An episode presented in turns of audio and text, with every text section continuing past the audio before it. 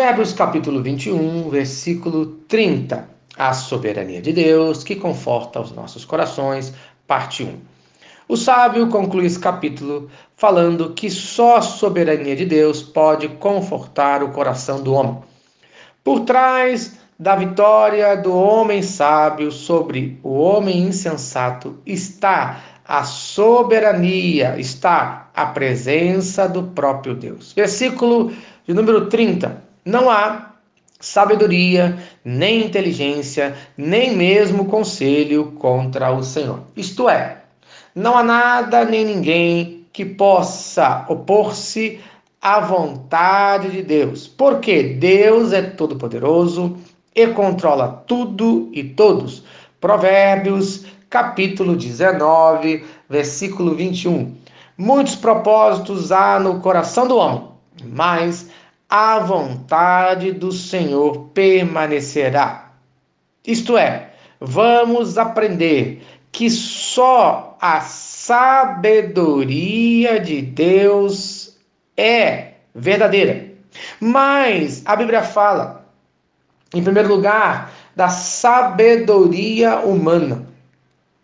1 Coríntios, capítulo 1, versos de 18 a 25. No versículo 19 fala: Destruirei a sabedoria dos sábios e aniquilarei a inteligência dos instruídos. Isto é, o homem se acha muito sábio, mas Deus rejeita a sabedoria humana. Na cidade de Corinto, em todas as suas ruas, achava-se algum suposto sábio que tinha soluções para todos os problemas do mundo.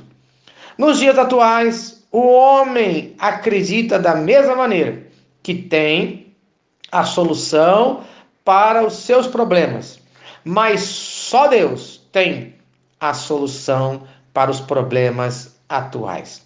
Em segundo lugar, temos a sabedoria satânica, Tiago, capítulo 3, dos versos de 13 a 17.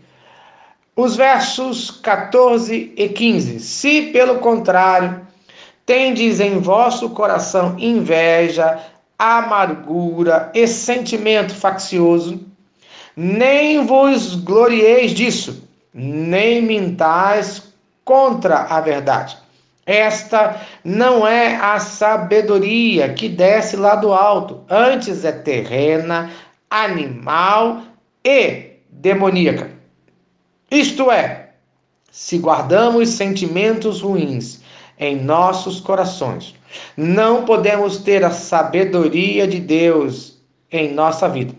E sim, a sabedoria terrena, nesse caso, uma sabedoria demoníaca e maligna que só traz destruição em nossas vidas. Em terceiro lugar, a sabedoria de Deus, a sabedoria divina.